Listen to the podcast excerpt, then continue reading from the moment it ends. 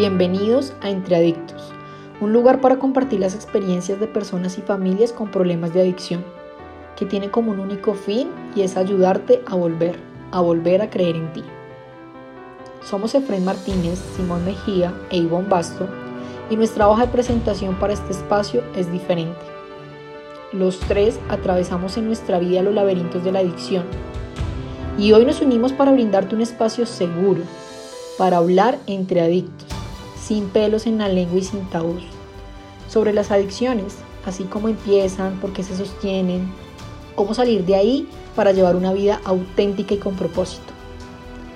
Con diversos invitados a lo largo de los capítulos seremos los que te acompañen en este camino de volver, de volver a creer en ti.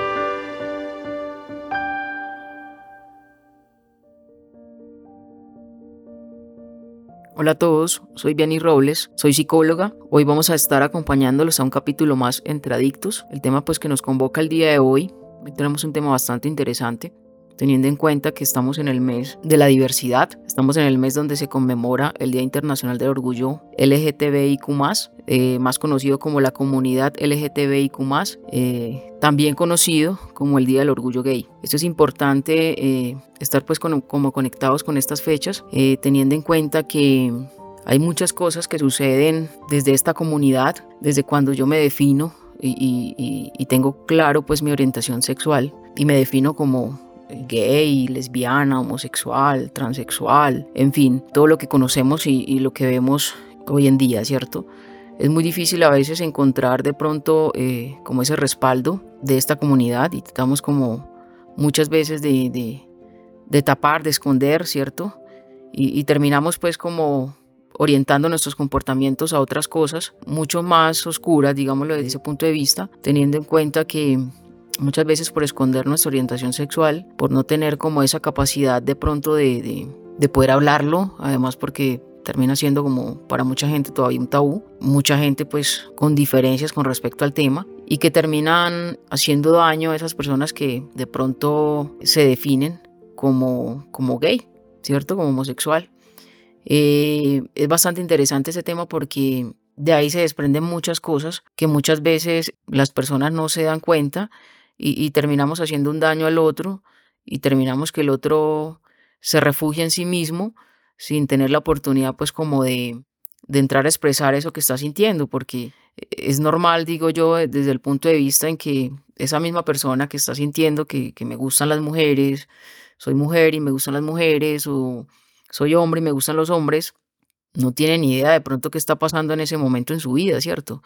Eh, empieza uno a cuestionarse el, por qué realmente eh, tengo una orientación sexual o tengo unos gustos diferentes, ¿sí?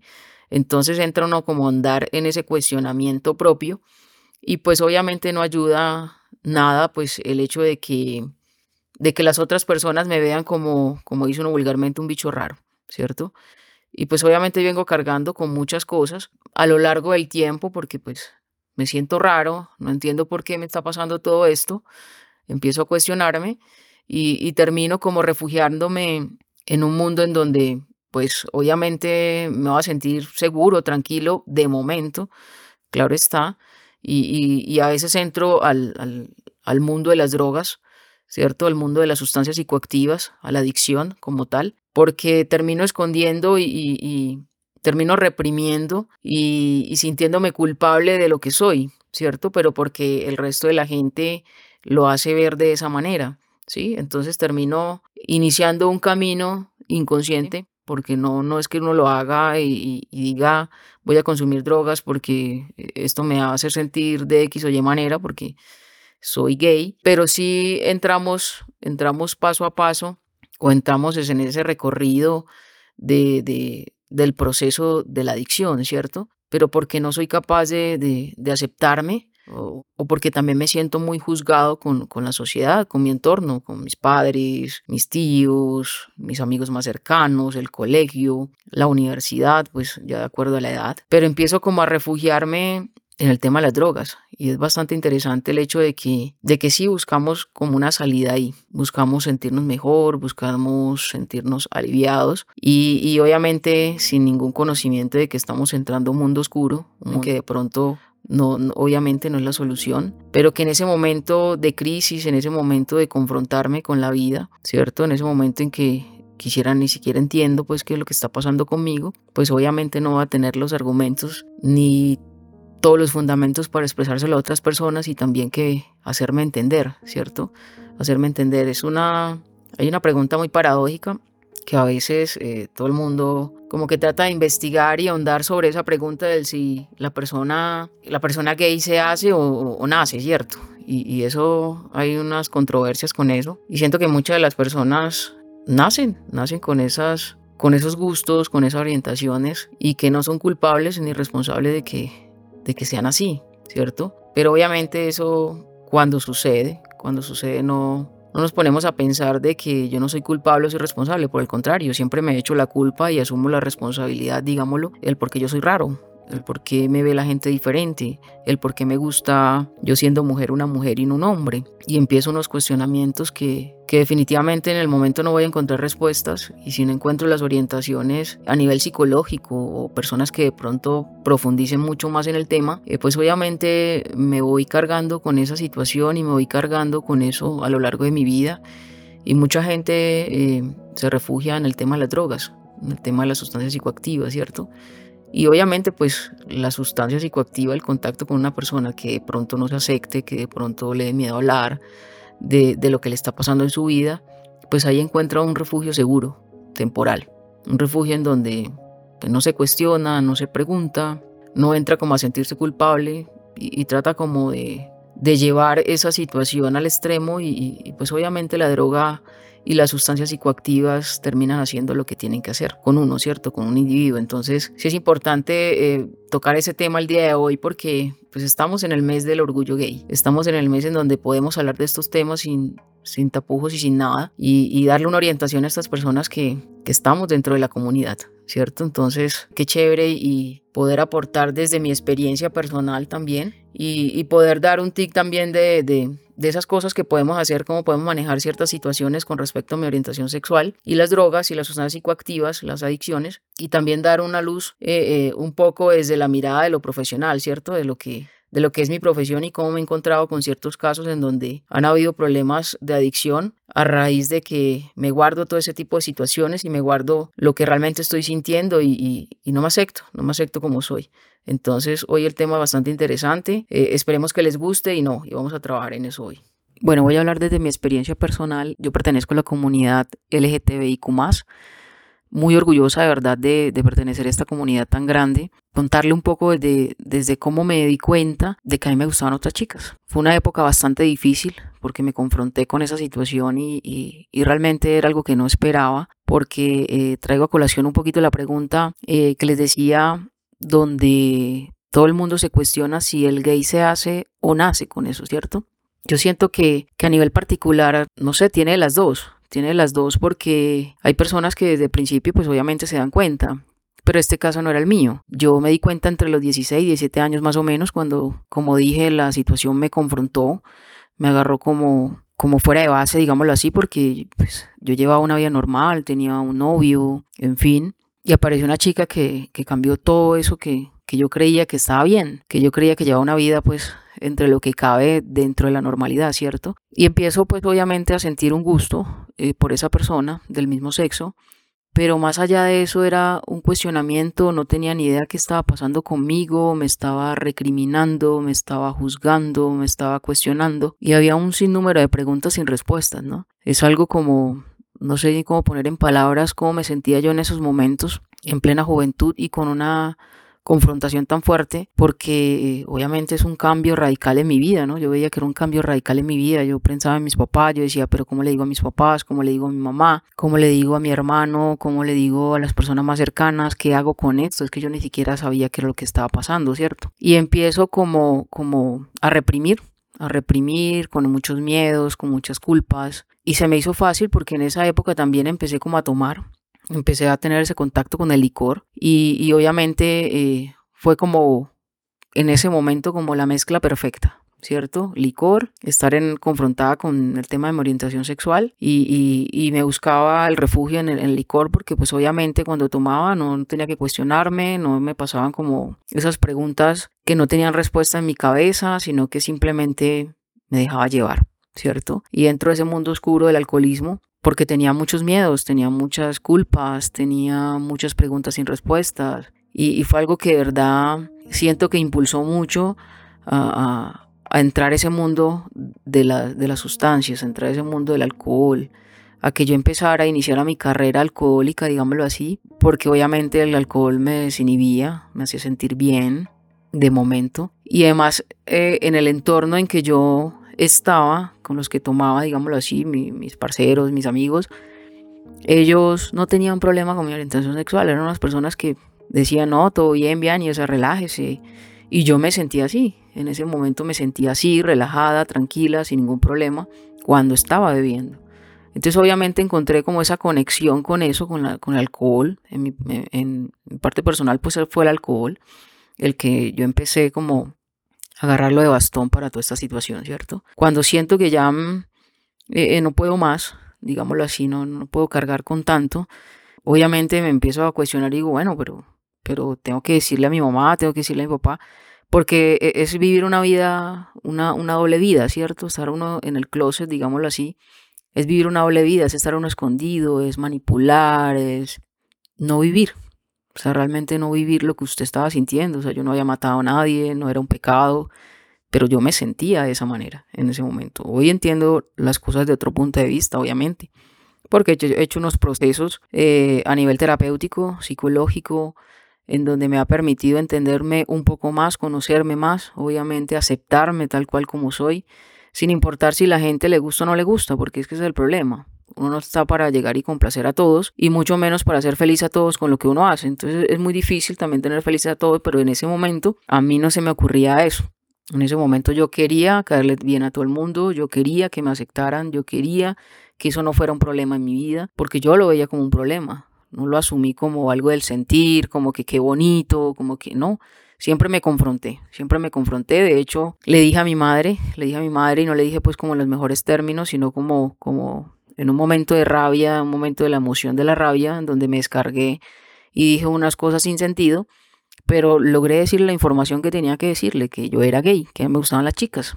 Obviamente lo tomó mal porque pues yo también se lo dije mal. Y la solución de ella fue vamos a ir al psicólogo, eso no puede estar pasando. Entonces eh, eh, uno se siente obviamente juzgado, uno se siente con miedos, con miedos de, la aceptación del otro, ¿cierto? Y bueno, nos fuimos por donde el psicólogo, la psicóloga, perdón, y, me dice la psicóloga que por qué estás acá. Entonces yo le digo, eh, porque le dije a mi mamá que yo era gay, que a mí me gustaban las chicas. Entonces, si eso para ti es un problema, yo le dije, no, para mí ningún problema, yo me siento bien.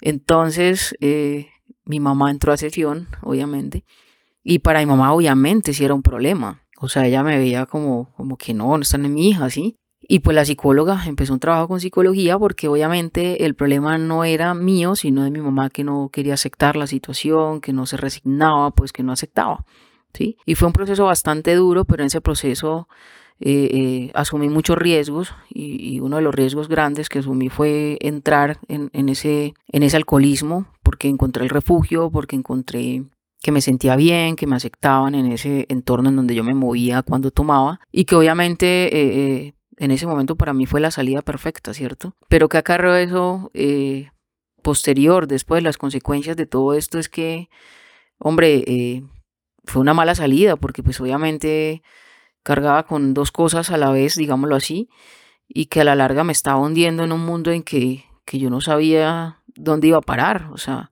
un mundo en, el oscuro, un mundo en el que yo no podía controlar, porque en el momento pues yo controlaba al principio la sustancia, el licor, y, después me tomó ventaja y obviamente eh, un problema de alcoholismo, pero bueno, ya hoy estamos diferentes, hoy me siento mejor, hoy estoy diferente en recuperación, saqué mi carrera adelante, hoy tengo ciertas 24 horas limpia, bueno, vamos a cumplir 16 años limpia, pero eso en su tiempo eh, eh, fue un problema, o sea, fue un problema que me llevó al fondo, al fondo, al fondo, al fondo, y cada vez hundirme más, pero por no expresar, por no decir las cosas, por empecé a hacer un trabajo a nivel personal en mi autoestima, en la aceptación, en que yo no era culpable de todo lo que me estaba pasando Y así me fui yendo y, hoy por hoy pues puedo contar la experiencia satisfactoria de que, de que hoy me aceptan y que las cosas hoy están mucho mejor con mi familia y con todo mi entorno.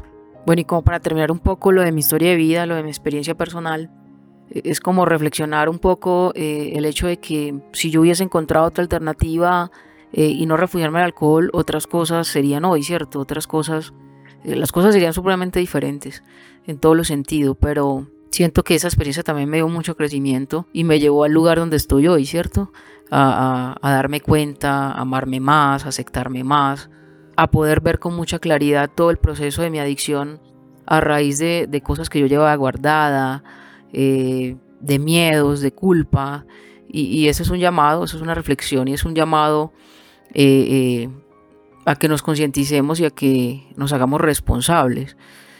Porque a veces nos sentimos culpables de lo que nos está sucediendo, pero no le damos otra mirada a la cosa y, resulta que ahí es que agarrar el toro por los cachos, como dice uno coloquialmente, y hacernos responsables de lo que estamos viviendo, de lo que estamos sintiendo, ¿sí?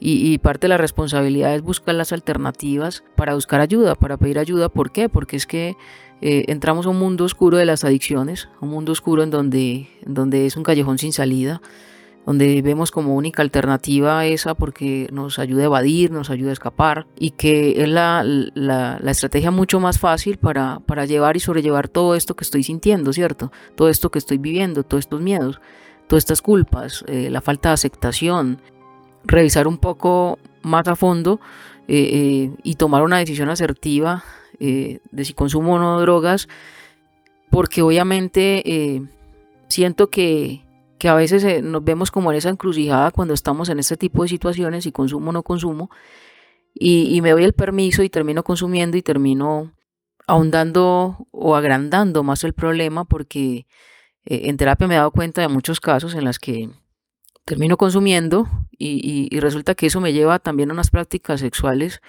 eh, o unos comportamientos eh, por el lado de la sexualidad eh, inadecuados, un comportamiento que empieza la promiscuidad, empieza a consumir sustancias que de una u otra manera se utilizan en el medio, a nivel cultural, dentro de las rumbas, en donde se sienten mucho más expresivos, mucho más alegres, mucho más compenetrados con la sociedad pero porque estoy bajo los efectos de la droga. Y obviamente eso me va llevando porque me, siento bien en ese momento y me siento cómodo, como en algún momento a mí me pasó con el alcohol, ¿cierto? Y, van entrando en unas prácticas de, de, no solo el tema de adicción al, consumo de sustancias psicoactivas, sino que se vuelve también una adicción al sexo, en donde no solo hablamos de adicción al sexo, el, hecho de que de que quiera hacerlo todo el tiempo, ¿no? Sino que hago unas prácticas eh, eh, y, y unas conductas en las que se, se me va yendo y pierdo el control de eso, ¿cierto? Y, eso se ha visto dentro de la terapia, se ha visto que a raíz de una cosa lleva a otra, lleva a otra, lleva a otra, y termino en un problema mucho mayor porque tengo ya muchos problemas. A raíz de uno me metí en muchos, digámoslo así. Entonces eh, eh, es un llamado también eh, y teniendo en cuenta que estamos en el mes del orgullo gay, en el mes de, la comunidad LGTBIQ+, y, y, y hacer un llamado que, que si estamos viendo situaciones como, como de pronto las que yo planteé desde mi experiencia de vida, o que sienten que, que ha sido un problema cargar con esa orientación sexual y que a partir de ahí pues me, he ido yendo sobre las sustancias psicoactivas, siguiendo el camino de las, de las adicciones, hay una solución, hay una solución y, y, hay terapia y, y, hay que hablar, hay que expresar sus emociones y hay que empezar a, trabajar esos miedos, empezar a trabajar esas culpas, porque otra manera eh, eh, cargo con todos los problemas encima y, y no encuentro una salida. Y yo hoy le digo, si hay una salida, yo hoy la encontré, yo siento que, eso cambió mi vida cuando ya me acepté, cuando ya empecé a asumir la responsabilidad de mi vida, asumirme yo como persona, eh, asumirme yo como gay, como aceptar mi orientación sexual, mi identidad sexual. Entonces eh, eh, es importante darle un manejo a esto y no esperar muchos años, mucho tiempo viviendo con esta información. no matamos a nadie. O sea, realmente no matamos a nadie y somos personas que podemos amar a otras personas del mismo sexo pues de hecho eso no es un pecado, amar es no es un pecado y yo lo veía así en su momento. Hoy les hago un llamado a estas personas, a las personas que nos escuchan el día de hoy. Eh, hombre, si están en un problema similar o, tienen un problema con respecto a su orientación sexual, al mundo de las drogas, ligado o, hicieron esa conexión o ese match, como lo hice yo en algún momento con el alcohol, hay una solución. Hay una forma de vivir diferente cuando hago un proceso terapéutico a conciencia, cuando realmente me dispongo, cuando realmente me acepto. Entonces hay muchas cosas por trabajar, muchas cosas que hacer. Conmemorar esa fecha especial, este mes especial eh, de la igualdad, de la diversidad y amarnos un pecado. Amarnos un pecado, amar está bien, no interesa a quién ames. Eh, si eso para ti es un problema, pues hay que buscar una solución. Hay que buscar una solución, hay que trabajar eso a nivel personal, encontrar esas estrategias eh, que si no las tengo yo, pues obviamente tengo que buscar la orientación para que desde, desde una terapia podamos hacer grandes cambios, eh, eh, porque ahí puede cambiar muchas cosas de mi vida. Por ejemplo, yo, yo, yo soy un ejemplo, un, testimonio de, de, eso, ¿cierto? Que, que soluciona un problema y se solucionaron muchos. Y también le puede pasar a ustedes. me encantó estar acá en este espacio con ustedes, muy contenta, muy feliz. Espero que les haya gustado, espero que haya sido de gran ayuda esta información que, que hoy pues estamos aquí hablando, dialogando sobre este tema tan importante y tan interesante y a veces tan controversial con, con algunas personas. Pero bueno, aquí estamos, hay una solución, nos vemos en, el próximo capítulo. Eh, gracias de verdad por, por escucharnos, por, por estar ahí. Muchas gracias, un placer haber estado con ustedes el día de hoy.